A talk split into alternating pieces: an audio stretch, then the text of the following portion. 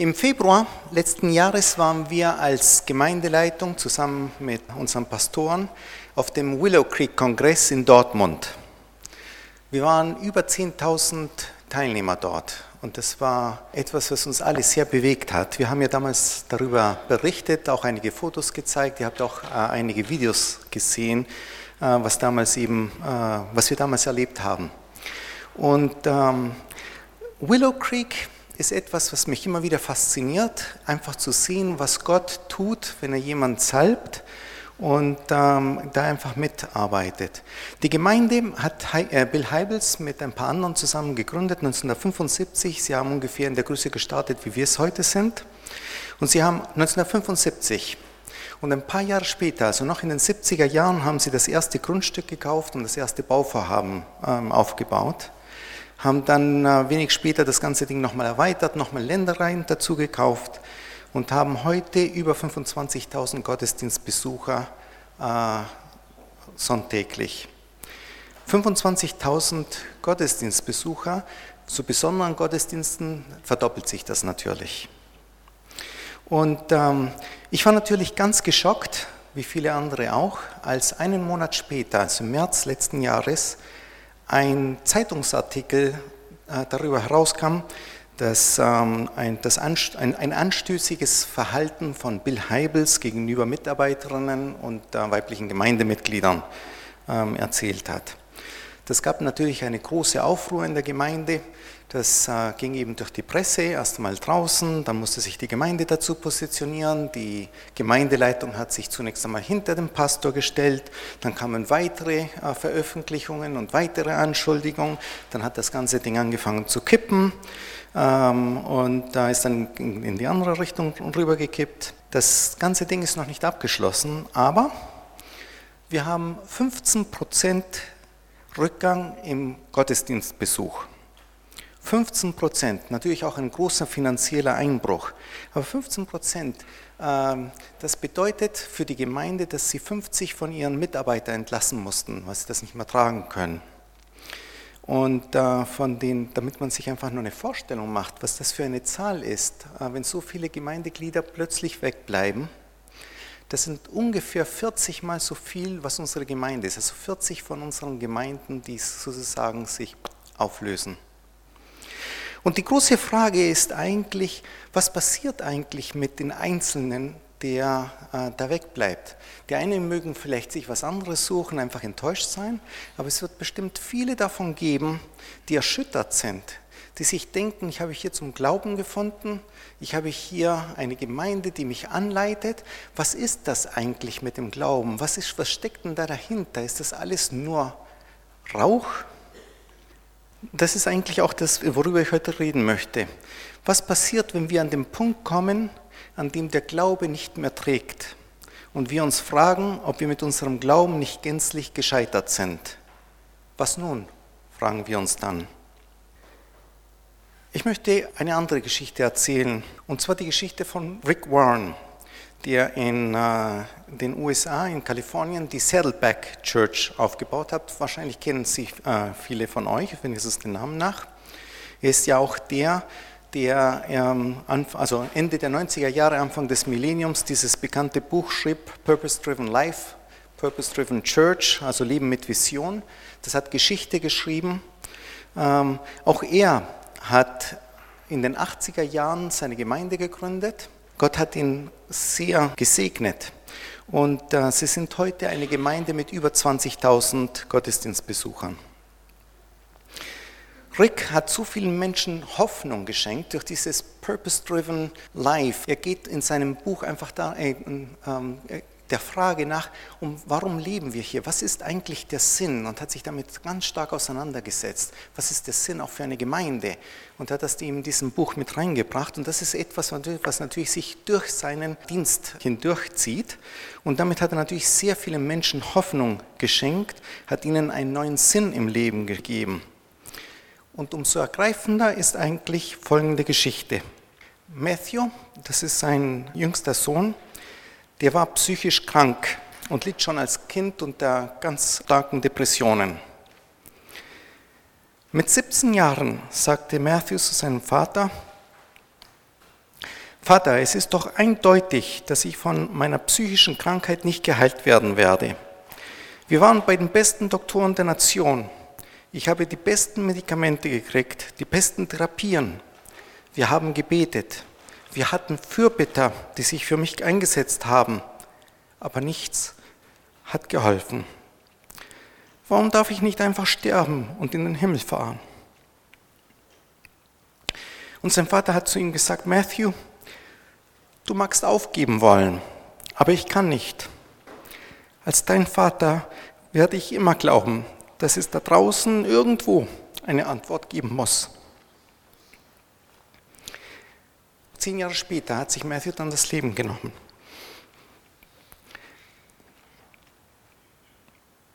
Was geht da im Kopf eines Vaters vor? Der seinen Sohn so lange eine Stütze ist, der so vielen Menschen neue Hoffnung gegeben hat, einen Sinn im Leben gegeben hat.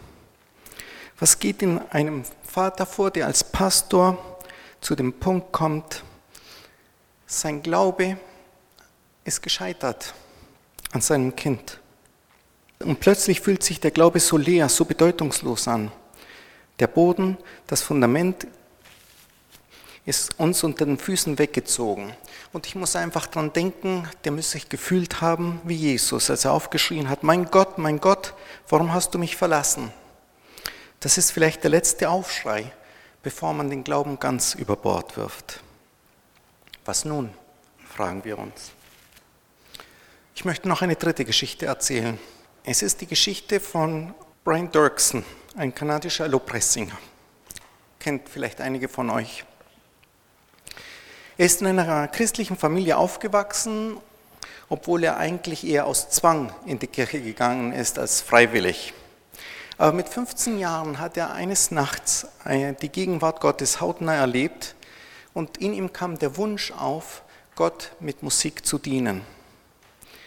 Er hat dann angefangen, Instrumentalunterricht zu nehmen, zum ersten Mal mit 15 Jahren und hat Theologie studiert, um als Pastor im musischen Dienst zu dienen. Er hat dann ähm, in einigen Gemeinden gedient und hat dann irgendwann einmal ein äh, ganz bekanntes Musical geschrieben. Das hieß Father's House und es geht über das Gleichnis vom verlorenen Sohn. Dieses Musical war ein enormer Erfolg. Und so hat er sich dran gemacht, einen großen Plan zu machen, eine Tournee zu machen. Er wollte dieses äh, Musical nicht mehr einfach nur im kirchlichen Rahmen präsentieren, sondern auch in, in Clubs und in Konzerthallen, um andere Menschen zu erreichen mit der Botschaft. Um das Vorhaben zu finanzieren, hat er Kredite aufgenommen. Er hat äh, persönlich gebürgt für die Kredite. Doch das Vorhaben wurde zu einem finanziellen Desaster. Brian hat alles verloren, ähm, was sie sich bis dahin als Familie aufgebaut hatten. Ihr Haus wurde versteigert und ähm, er war fürs Überleben auf andere angewiesen. Ganz zu schweigen von den Restschulden, die ihm noch geblieben sind, die er noch abzuzahlen hatte. Da musste er sich wieder nach einer festen Anstellung umschauen. Und er hat in Kanada nichts gefunden. Er hat in London eine Gemeinde gefunden, die ihm eine Stelle als Lobpreisleiter angeboten hat. Und so sind sie oder mussten sie von Kanada wegziehen und nach England ziehen. Er schreibt über diese Zeit in London. Sonntag für Sonntag musste ich die Anbetung führen und war doch selber so enttäuscht und voller Zweifel. Ich konnte es einfach nicht verstehen, warum das Musical keinen Erfolg gehabt hatte, warum ich Kanada verlassen musste und wo Gott in all dem geblieben war. Oft stand ich nach einer schlaflosen Nacht frühmorgens auf, um bei einem Spaziergang ein wenig Kraft für den Tag zu sammeln. Was machen wir, wenn plötzlich der Glaube nicht mehr trägt, uns unser Fundament unter den Füßen weggezogen wird, wenn wir mit unserem persönlichen Glauben gescheitert sind? Was nun? Fragen wir. Wir alle kennen Momente, in denen sich Zweifel einschleicht oder versucht sich einzuschleichen. Aber kennen wir auch so drastische Momente, in denen wir vor lauter Enttäuschung so am Zweifel sind, dass wir nicht mehr wirklich wissen, ob es überhaupt einen Gott gibt oder ob nicht, ob er trägt oder uns einfach fallen lässt? Ich möchte, dass wir uns jetzt etwas Zeit nehmen und Folgendes machen. Ich möchte, dass jeder von euch eine Zeitachse sich aufmalt und sich überlegt, wir haben doch alle, und deswegen sitzen wir hier, Momente in unserem Leben gehabt, wo wir Gott ganz hautnah erlebt haben, wo wir wissen, er ist da, wo er uns errettet hat. Diese Mountaintop Experiences auf dem Berg oben stehen. Lasst die einfach so markieren, einen ausgefüllten Kreis. Also wenn das eure Lebensachse ist, es geht nicht darum, da irgendwas Genaues zu zeichnen, sondern einfach sich die Sachen nochmal bewusst zu machen. Schreibt vielleicht eine Jahreszahl oben drüber, wann das war. Oder ein Stichwort, was es war. Und dann zwei, drei solcher Erlebnisse. Und dann möchte ich, dass ihr zwei, drei Erlebnisse schreibt, äh, aufmalt. Und zwar mit einem leeren Kreis, in dem ihr euch leer gefühlt habt, in dem ihr so etwas nachspüren könnt, wie die Geschichten, die ich gerade erzählt habe. Drastische Momente. Und ich möchte dann äh, nach dem einsteigen und euch ein Beispiel von drei Persönlichkeiten aus der Bibel aufzeigen, wie die damit umgegangen sind. Der Lukas wird etwas Musik spielen. Wir werden Karten verteilen und Stifte. Dann könnt ihr eure Zeitachsen aufmalen. Und äh, sobald die verteilt sind, habt ihr ungefähr drei Minuten Zeit, um einfach auch vielleicht im Gebet noch einmal darüber nachzudenken.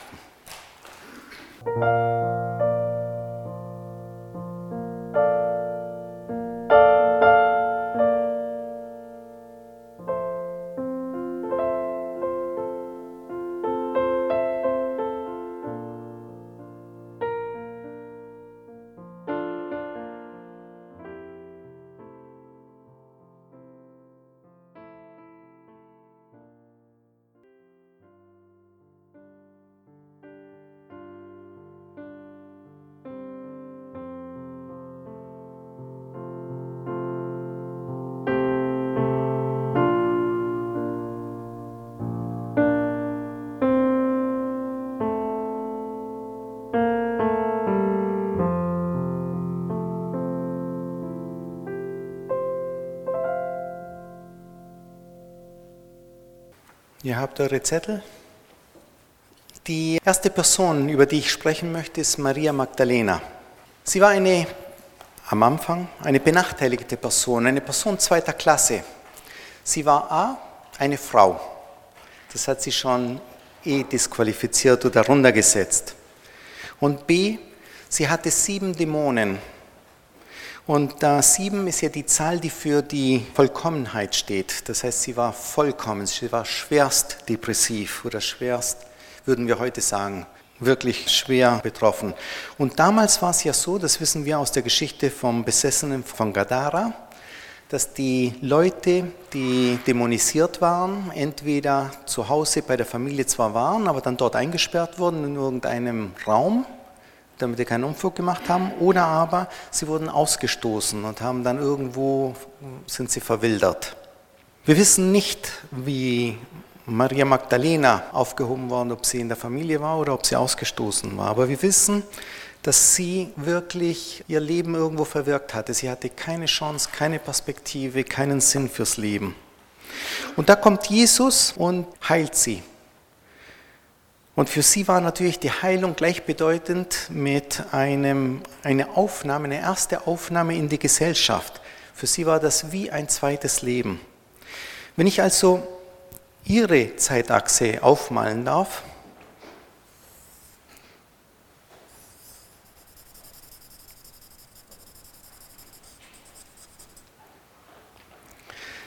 dann hat sie an diesem Punkt das wahre Leben erst kennengelernt. Jesus hat ihr die Würde wiedergegeben, einen Sinn ins Leben gegeben. Sie hatte ein Ziel. Sie lebte nun mit ihm und für ihn, wie viele andere Nachfolger auch.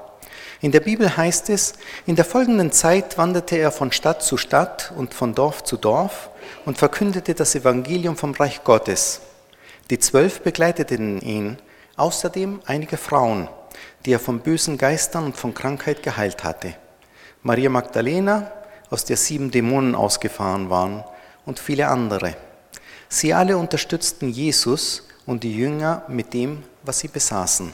Sie ist eine, die es geschafft hat, die eine Perspektive hat, der das Leben verändert worden ist. Sie hat die schweren Zeiten und die guten Zeiten mit Jesus erlebt. Die schweren Zeiten, wenn er von der Elite angegriffen wurde, wenn er angespuckt wurde, verachtet wurde, aber auch die Zeiten, wo Jesus Wunder gewirkt hat, wo Jesus gepredigt hat, wo Jesus Menschenleben verändert hat. Und dann bezeugt sie eines Tages die Verhaftung Jesu. Sie bezeugt, wie er in den Hof des hohen Priesters zum Ausfragen und Auspeitschen geführt wird. Und sie bezeugt die Kreuzigung.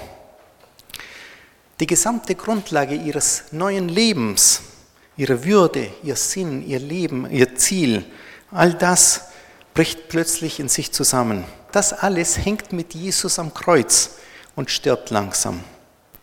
Ihre Lebensgrundlage wird ihr in diesem Moment unter ihren Füßen weggezogen.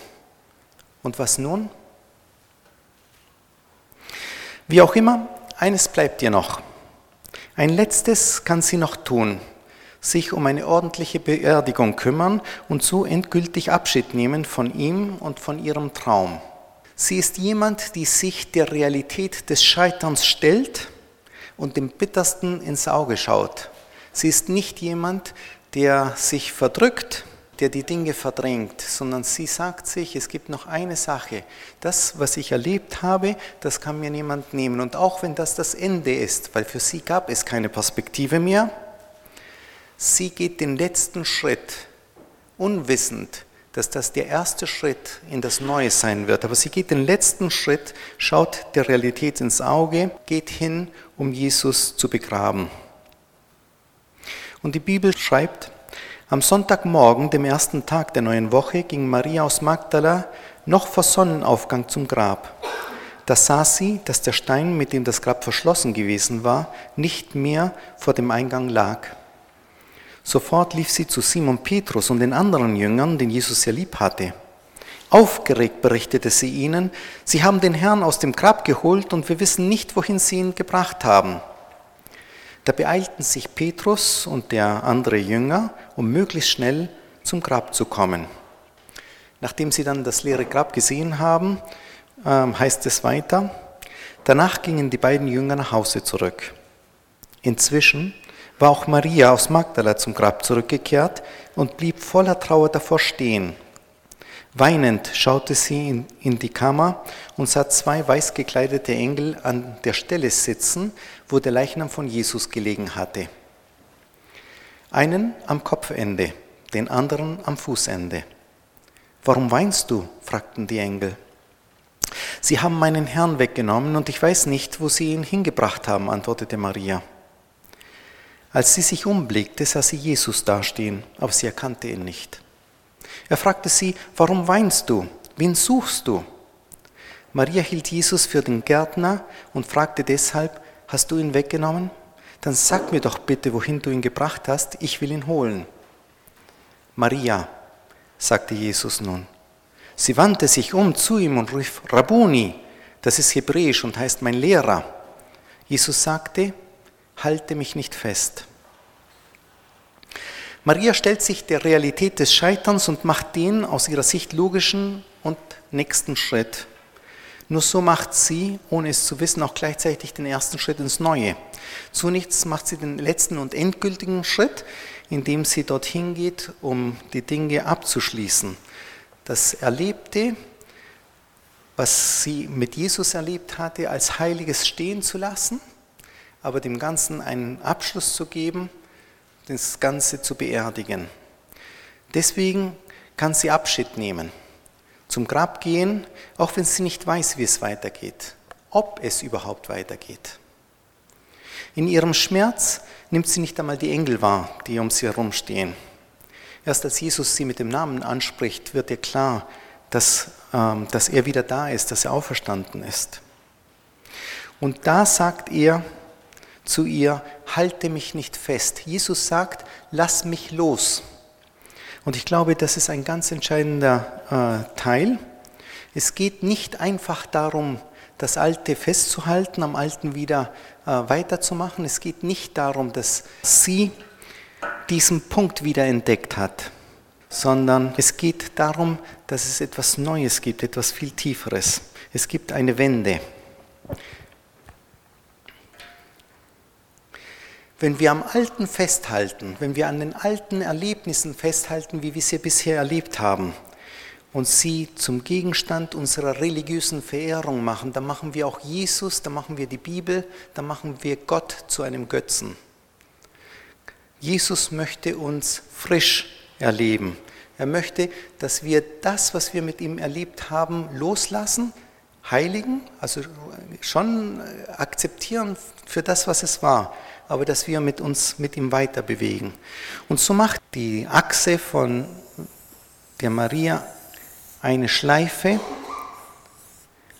und sie hat ein nächstes Erlebnis mit Jesus was mit dem alten Erlebnis zusammenhängt. Warum? Es ist das Erlebnis, was ich hier gehabt hatte, aus dem Nichts sein, ein Leben zu haben, in der sie einen Sinn und ein Ziel für ihr Leben hatte. Dann kommt die Krise, wo sie, wo sie merkt, es ist alles weg, wo ihr der Glaube, das, was die Grundlage des neuen Lebens entzogen wird. Und sie gibt nicht auf, Sie hält aber auch nicht an irgendetwas fest, was es nicht gibt, sondern sie geht den logischen nächsten Schritt, um das festzuhalten, was sie gehabt hat, aber auch der Realität ins Auge zu schauen, das zu begraben, was es nicht mehr gibt. Und das ist ihre Chance, Jesus noch einmal zu begegnen. Und Jesus gibt ihr natürlich durch seine Auferstehung das, was sie hier erlebt hatte, wieder, plus er schickt sie hinaus und sagt ihr, geh zurück zu den Jüngern und gib ihr die gute Botschaft, dass ich auferstanden bin. Sie ist die erste Person in der Bibel, die von Jesus persönlich beauftragt wird, die gute Botschaft weiterzuerzählen. Sie, die Frau, die mit sieben Dämonen besessene, die nichts war und die das Gefühl hatte, wieder dort angekommen zu sein, wo sie nichts war, hat ein Erlebnis mit Gott, dass das hier nicht überschattet, aber dem hier noch einmal eine ganz neue Tiefe, eine ganz neue Perspektive gibt. Ich möchte eine zweite Person aus der Bibel nehmen, und zwar möchte ich über Thomas sprechen. Im Deutschen sprechen wir immer vom ungläubigen Thomas. Auf Englisch ist es nicht ganz so schlimm. Da sprechen wir vom Doubting Thomas, also dem zweifelnden Thomas. Und auf Spanisch sprechen wir vom heiligen Thomas. Thomas wird nur im Johannesevangelium näher erwähnt und spielt auch für Johannes eine große Rolle. Thomas ist unter den Jüngern der Realist. Als Lazarus verstorben ist und Jesus gerufen wird, äh, zurückzugehen, um, um äh, sich um, um Lazarus zu kümmern, um ihm aufzuerstehen oder ihn zu retten, und Jesus sagt, ja, lasst uns gehen, ist es Thomas, der sagt, nein, Herr, lass uns nicht zurückgehen. Wir sind doch gerade von dort weggegangen, weil wir verfolgt wurden, weil man uns nach dem Leben getrachtet hat. Und Jesus sagt, nein, ich möchte trotzdem zurückgehen, ich möchte zu Lazarus gehen. Und Thomas ist da nicht nur ein Realist, sondern auch sehr loyal. Er, er wendet sich direkt auf, auf die anderen Jünger und sagt zu den anderen Jüngern, kommt, lasst uns gehen, äh, lasst uns mit ihm gehen und mit ihm sterben. So schreibt es die Bibel. Er ist ein Realist. Er geht nicht davon aus, dass sie einfach zurückgehen werden, sondern er geht davon aus, die Meute wird immer noch dort auf sie warten und wenn sie da eingehen, dann werden sie äh, die steinigen. Und das ist kein Grund für Thomas zu sagen, nein, wir gehen nicht, aber er ist eben der Realist. Er sagt, einen Moment, wie schaut die Situation aus, was können wir erleben? Und wenn Jesus sagt, nein, das sollen wir tun, dann ist er der Loyale, der da mitgeht. Und ich glaube, man sieht schon an dem, wie breit gefächert und wie unterschiedlich Menschen auf das Leben von Thomas eben geschaut haben, deswegen auch ganz unterschiedliche ja, Urteile, wie, wie er heute auch genannt wird. Die Gemeinde braucht Menschen wie Thomas, die schwere Situationen nüchtern einschätzen können und einen kühlen Kopf bewahren. Wenn die anderen Jünger beim Mahl, also wenn, Jesus mit ihnen das Mahl gefeiert hat und ihnen dann wieder große Dinge eröffnet hat und so weiter, waren es immer die anderen Jünger, die euphorisch waren, die rumgesprungen äh, sind und so weiter. Wenn man genau liest, wird man merken, es ist immer Thomas, der die nüchternen und die pragmatischen Fragen stellt. Thomas braucht eine gewisse innere Distanz, um sich ein Bild machen zu können. Er geht immer einen Schritt zurück, um besser zu sehen und besser zu verstehen. Er reagiert eben nicht so impulsiv wie Petrus. Thomas bildet sich ein Urteil. Er erarbeitet sich eine Überzeugung, die ihn dann auch durch Stürme und Krisen trägt. Aber er braucht diese nüchterne Grundlage, auf der er dann aufbauen kann. Nun hat Thomas die Erscheinung Jesu nach der Auferstehung im Kreis der Jünger verpasst. Und trotz ihrer Bekundungen fordert er eine hohe Messlatte. Er möchte seinen Finger in die Wunde legen. Und ich kann mir das lebhaft vorstellen, als Thomas eben zu den Jüngern zurückgeht und die Jünger ihm erzählen, hey, Jesus ist auferstanden und ist uns erschienen und so weiter. Thomas davor steht, er kennt ja seine Geschwister und fragt, seid ihr sicher? Habt ihr ihn gesehen? Habt ihr ihn angefasst? Ist er wirklich auferstanden oder war das nur eine, eine Sicht, eine Fata Morgana, möchte ich sagen? Habt ihr euren Finger in die Wunde reingesteckt? Und ich kann mir vorstellen, wie die anderen sich geräuspert haben. Und nein, das war so eindrücklich, das war so überwältigend, das hat uns einfach gelangt. Aber das langt einem Realist, einem nüchternen Betrachter wie Thomas nicht. Interessanterweise bleibt Thomas, obwohl er die Auferstehung nicht gesehen hat und obwohl er mit, den, äh, mit der Euphorie, mit dem Charismatischen, was jetzt die, die Jünger vorantreibt, nichts anfangen kann, im Kreis der Jünger. Und ich finde es eben erstaunlich, wie er authentisch ist, wie er den Jüngern sagt, ich werde erst dann glauben, wenn ich meinen Finger in die Wunde gelegt habe. Aber das ist kein Grund für ihn, von der Gemeinschaft fernzubleiben, sondern er weiß, sie haben etwas erlebt in der Vergangenheit, das ihn trägt, das ihn verbindet. Obwohl er jetzt die Kurve nicht gekratzt hat, in der die anderen jetzt mitgegangen sind, weiß er, dass es wichtig für ihn ist, einfach auch mit den anderen zusammen zu bleiben. Gott offenbart sich dann auch immer in der Gemeinschaft. Jesus sagt, wo zwei oder drei in meinen Namen versammelt sind, da bin ich mitten unter ihnen. Und so ist es auch, dass Thomas Jesus dann tatsächlich bei den Jüngern in der Gemeinschaft erlebt. Jesus erscheint Thomas und sagt ihm, er soll den Finger in die Wunde legen. Jesus würdigt die Haltung von Thomas. Die Auferstehung ist Dreh- und Angelpunkt. Das ist wirklich was Wichtiges. Und es ist Thomas, der als erster im Neuen Testament dann auch das Unmögliche ausspricht. Jesus, mein Herr und mein Gott. Er ist der Erste, der Jesus und Gott gleichsetzt. Jesus ist Gott. Alle anderen sprechen immer von Jesus, mein Herrn. Aber diese ganz klare Aussage, Jesus, mein Gott, der Realist, der Nüchterne, der, der darauf aufpasst, dass das Fundament richtig gelegt ist, dass, dass der Glaube auch dann wachsen kann. Das ist Thomas. Und so erlebt Thomas und äh, begreift eben Jesus auch ganz neu. Und so dreht auch er seine Schleife und kann hier an diesem Punkt Jesus ganz neu äh, erleben, das Ganze für sich mit aufnehmen. Thomas ist dann auch der, der so die Kirchenschreibung bis Südindien, also über äh, Pakistan, Afghanistan, Pakistan und dann bis nach Südindien missioniert hat. Und viele Gemeinden, die dort dann eben in Altertum entstanden sind, beziehen sich auch noch auf, auf Thomas. Eine Sache möchte ich hier vielleicht noch aufschreiben. Wir haben jetzt zwei Figuren erlebt. Die eine Figur war Maria Magdalena. Bei Maria Magdalena war das Entscheidende in meinen Augen, dass sie losgelassen hat.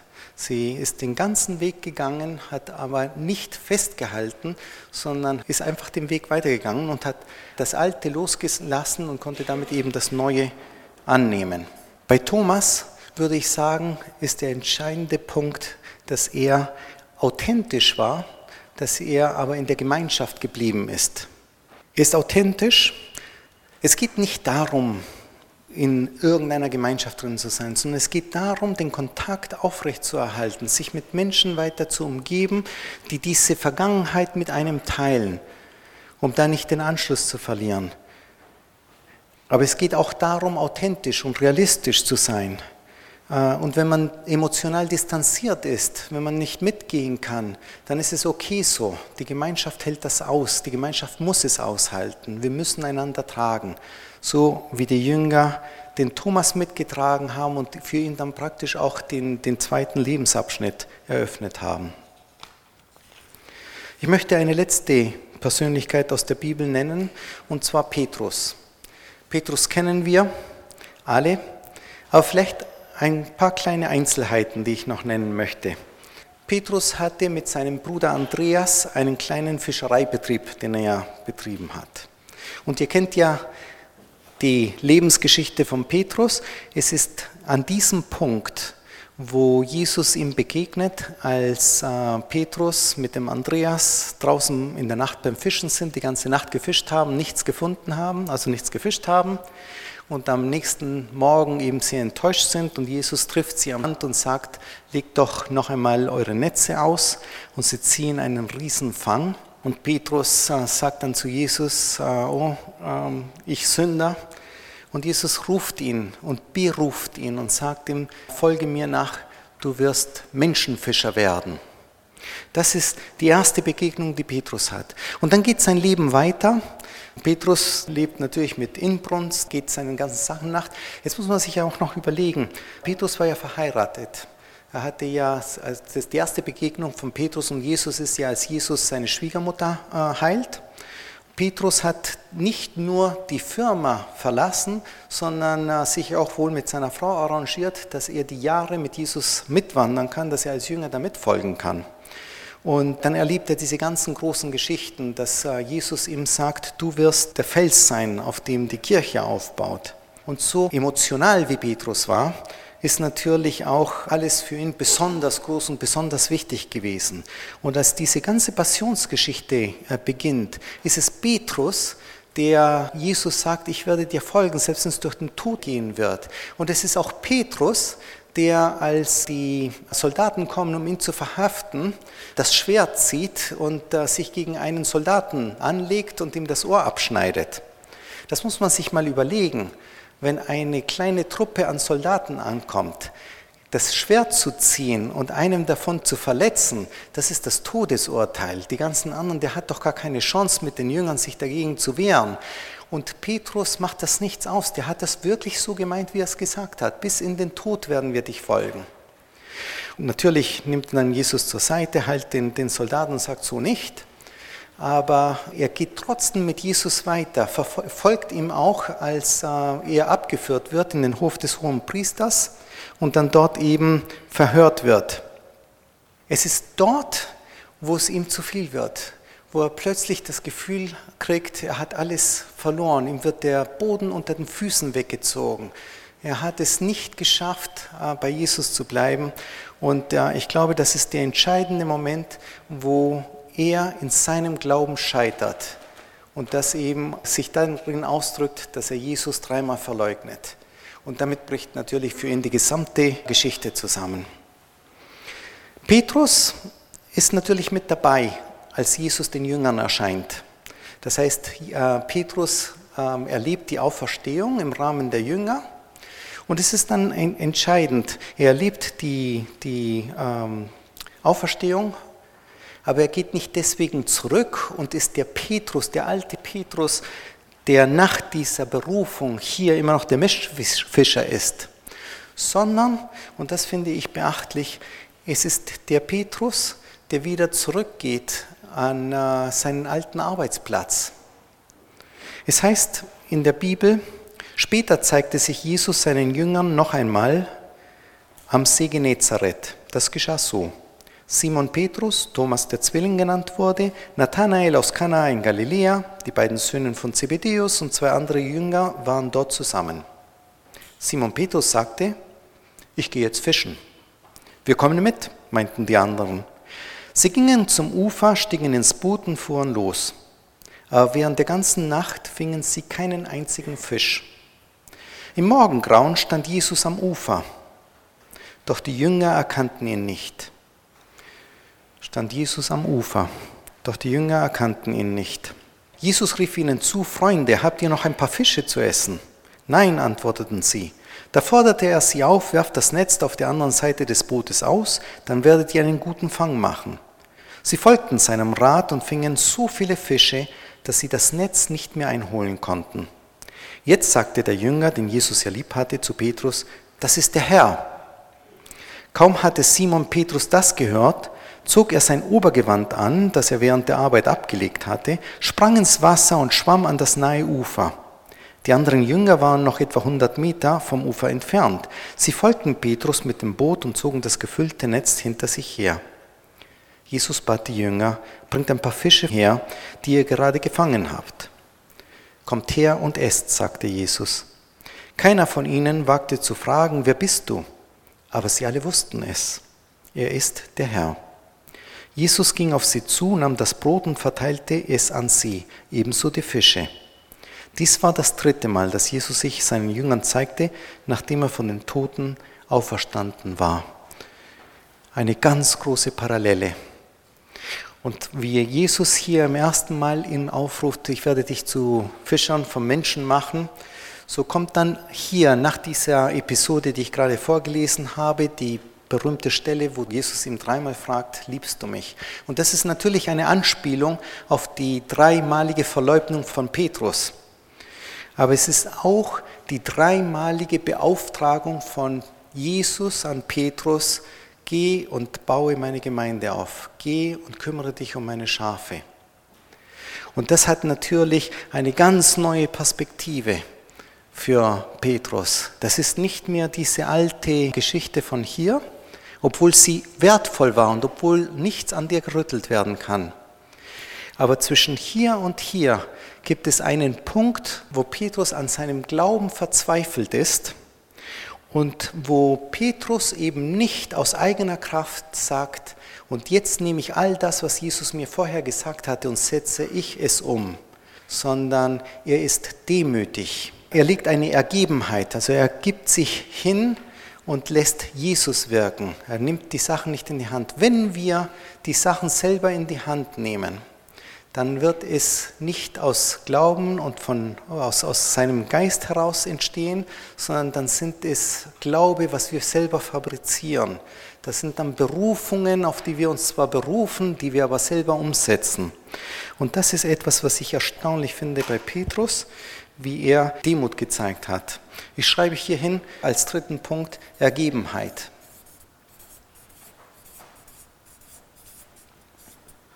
Ihr seht schon, und ich glaube, jeder von uns kann jetzt die Achse, die wir aufgemalt haben, in irgendeiner Art und Weise in so eine Spirale nach oben umwandeln.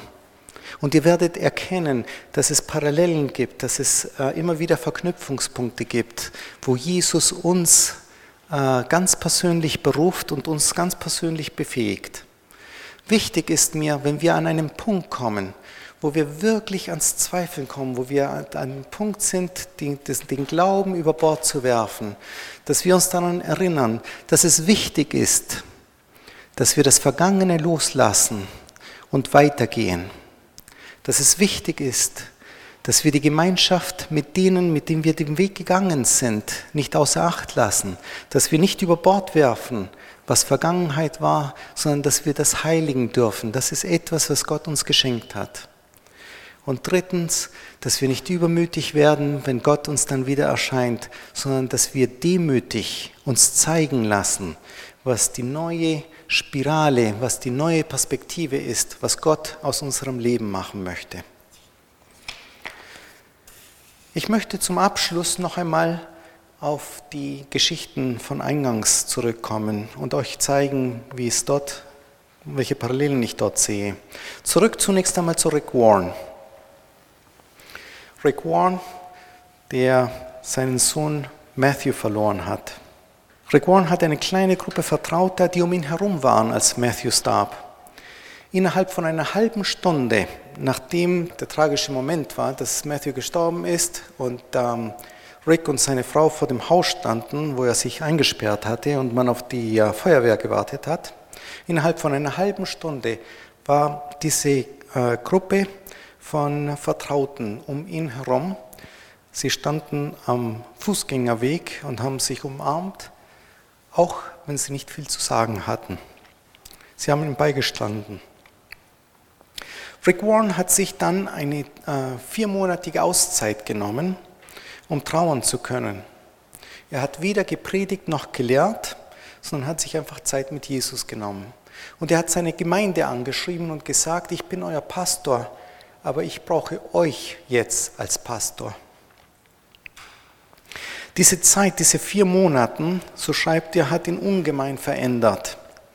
Nicht, dass er netter oder anders geworden wäre, er ist immer noch derselbe Rick Warren.